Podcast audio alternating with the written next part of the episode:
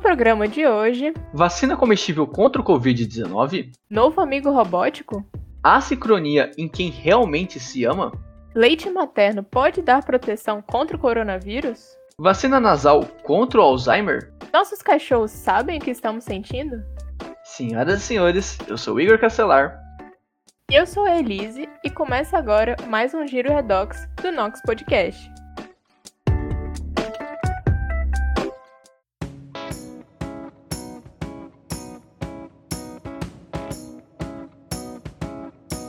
O Nox Podcast é uma iniciativa de alunos do Instituto de Química da USP para levar ciência e o que anda acontecendo na universidade pública para todos, em especial aos não cientistas.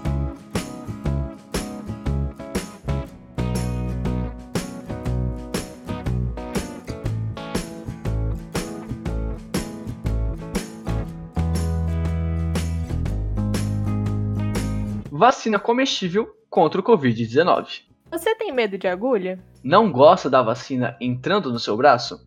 Bom, talvez os portugueses estejam trazendo uma solução. Alguns pesquisadores do Instituto Politécnico Porto, IPP, em Portugal, Estão estudando um imunizante que pode vir em forma de suco ou até de iogurte. por enquanto, os estudos estão em fase de ensaios laboratoriais. Mas há um planejamento para começar os testes em animais o quanto antes. Mas a principal pergunta é: Como isso funcionaria? e quem nos responde é o neurocirurgião Fernando Gomes. Ele explica que nosso corpo tem dois tipos de resposta quando um microorganismo maléfico entra em nosso corpo. A primeira é a produção de anticorpos específicos para esse antígeno, que é como funcionam as vacinas. A segunda é a defesa do próprio organismo celular, que quando um vírus, por exemplo, entra no nosso corpo, Uma célula engole e, além de produzir anticorpos, irá reconhecer aquele organismo através de sua memória e eliminá-lo. e é nesse segundo tipo de defesa que os portugueses estão trabalhando. Moxie, o robô amigo. Você já tinha ouvido falar do Moxie? Ele é um robozinho que foi desenvolvido pela Embodied. uma empresa robótica dos Estados Unidos que tem como objetivo apoiar o desenvolvimento social. emocional e cognitivo de crianças de 5 a 10 anos. Ele foi criado em 2020 e foi eleito pela revista Time uma das principais inovações do ano. Com um design que particularmente me lembrou muito a Eva de Wally, Com exceção da cor, já que ele é azul enquanto a personagem do filme é branca, Moxie tem câmera, microfones e sensores. para deixar a experiência a mais interativa possível. De acordo com Paolo Prigianian, fundador e CEO da Embodied, Moxie vem para ser um amigo das crianças, que irá ajudá-las a desenvolver habilidades pessoais e sua inteligência emocional. se tornando futuramente pessoas mais saudáveis e equilibradas para viverem em sociedade. Sincronia no amor e no coração. Ah, paixão. Momentos que nos fazem parecer que estamos em sincronia com quem amamos. Mas e se eu te falasse que talvez vocês realmente estavam? De acordo com um estudo realizado na Holanda e publicado na revista Nature Human Behavior, Quando os batimentos cardíacos estão sincronizados, isso pode ser um sinal de conexão romântica e que realmente há uma atração entre as pessoas envolvidas. resumindo, o amor está no ar. O estudo contou com a participação de 140 jovens, separando-os de forma aleatória. Realizando encontros às cegas. Para medir suas emoções, Cada um recebeu um óculos especial para monitorar os movimentos dos olhos. além de sensores que mediam os batimentos cardíacos e a condutância da pele, Esse foi um dos primeiros estudos desse tópico para os pesquisadores. e mais outros devem estar vindo pela frente. Leite materno e a proteção contra o coronavírus? Um estudo publicado na JAMA Pediatrics Por pesquisadores do Centro Médico da Universidade de Rochester, dos Estados Unidos, encontrou evidências que mães que possuem ao menos um dos tipos de imunidade de quem adquiriu a doença e se recuperou ou quem se vacinou, produzem leite materno que possuem os anticorpos necessários para combater o SARS-CoV-2. No entanto, de acordo com Bridget Young, PhD, professora assistente da Divisão de Alergia Peica e Imunologia do Centro Médico, além de ser coautora do estudo, abre aspas, uma coisa é medir as concentrações de anticorpos, outra é dizer que os anticorpos são funcionais. Fecha aspas. sendo assim, por enquanto, o estudo aponta que não podemos concluir que o leite materno de uma mãe imunizada ao Covid seria capaz de substituir a vacinação de bebês e crianças. Vacina nasal para Alzheimer. Um estudo realizado na Escola de Medicina de Harvard e liderado pelo professor de neurologia Howard Lee Weiner, vem para trazer uma possível ajuda para aqueles que sofrem de Alzheimer ou que ainda podem sofrer prevenindo a doença. trata-se de uma vacina em forma de spray nasal. Mas como ela funciona? Bom, para entendermos melhor isso, temos que analisar primeiro a doença. Uma das principais características do Alzheimer é a formação das placas amiloides, Essas placas se formam no acúmulo de proteínas amiloide entre as células nervosas. o que acaba bloqueando a sinalização entre as células na sinapse. Sendo assim, isso dificulta as pessoas de pensarem ou se recordarem de suas memórias. E é aí que o spray entra. Quando espirrado dentro do nariz, Ele liberará um medicamento chamado Protolin. que vai ativar os glóbulos brancos que estão nos glândulos linfáticos do pescoço. fazendo com que eles migrem para o cérebro e eliminem as placas amiloides. O estudo está na fase 1 de testes, sendo conduzido pelo Brigham and Women's Hospital.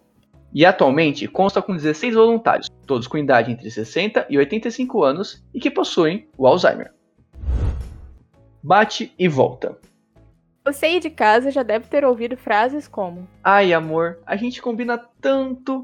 seja ela pela pessoa que você ama, Já amou, ou até mesmo de casais por aí, mas e se eu te falasse que talvez essas pessoas realmente combinam tanto?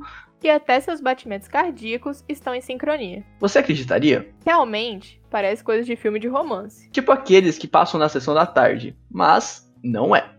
Um estudo publicado na revista científica Nature Human Behavior Intitulado A Sincronia Fisiológica está associada à atração em um encontro às cegas, Tradução nossa.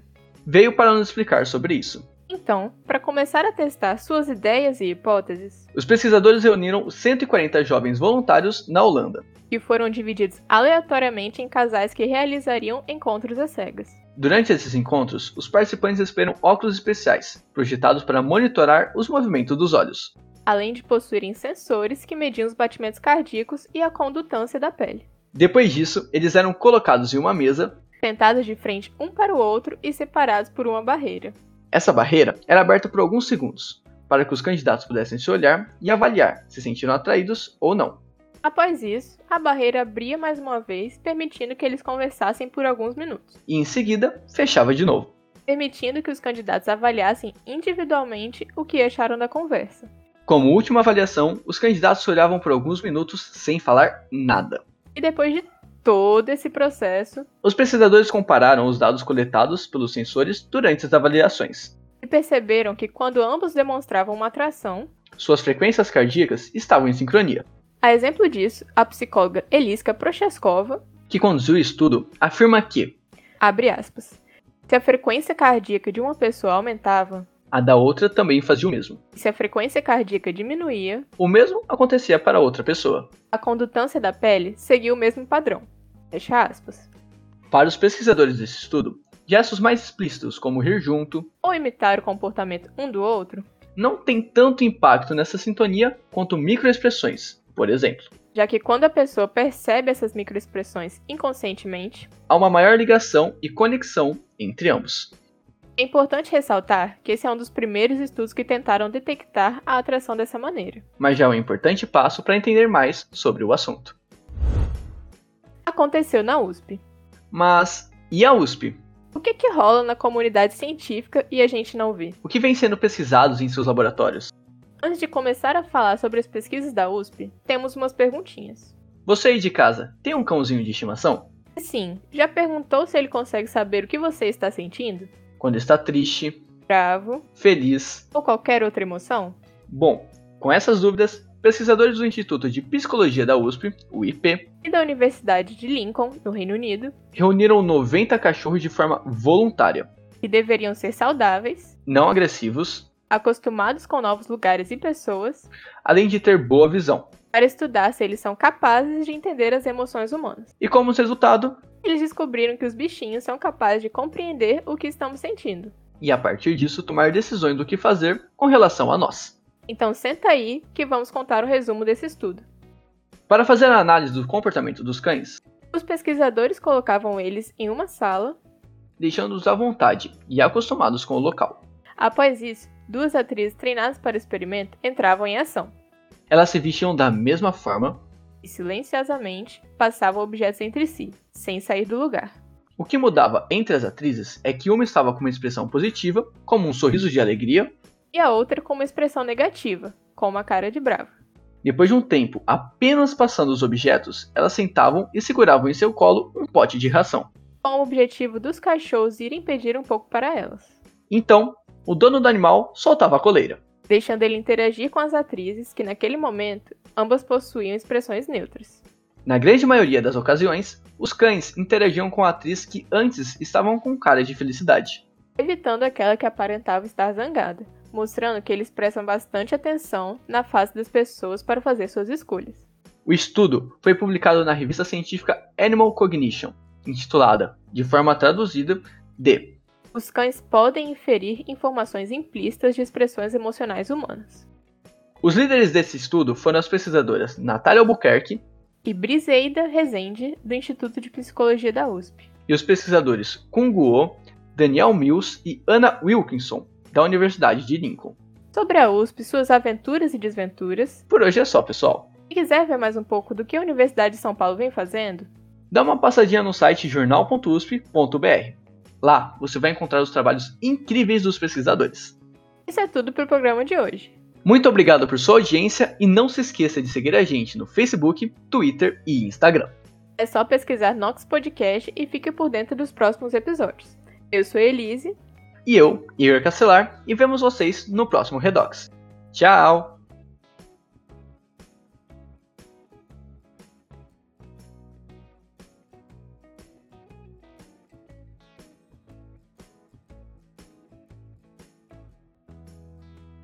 Siga a gente no Facebook, Twitter e Instagram, arroba Nox Podcast, e fique por dentro dos próximos episódios.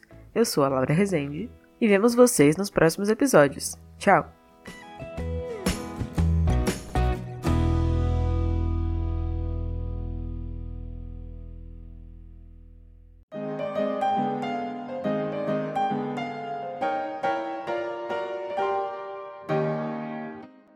Equipe Locução Alexandre do Olivo, Gabriel Santiago, Igor Castelar, Laura Rezende, Mariana Teixeira e Nicolas Mariano. Redação: Ana Amaral, Andressa Levi, Mariana Teixeira, Igor Castelar e Nicolas Mariano. Edição: Pedro Sabanai, Kaique Grabauskas e Christian Hurtado. Comunicação e Artes Gráficas: Christian Hurtado, Isabela Lourenço, Kaique Grabauskas, Marcelino Moreira e Vida Vieira. Administrativo: Edgar Brown, Felipe de Souza Silva e Gabriel Santiago.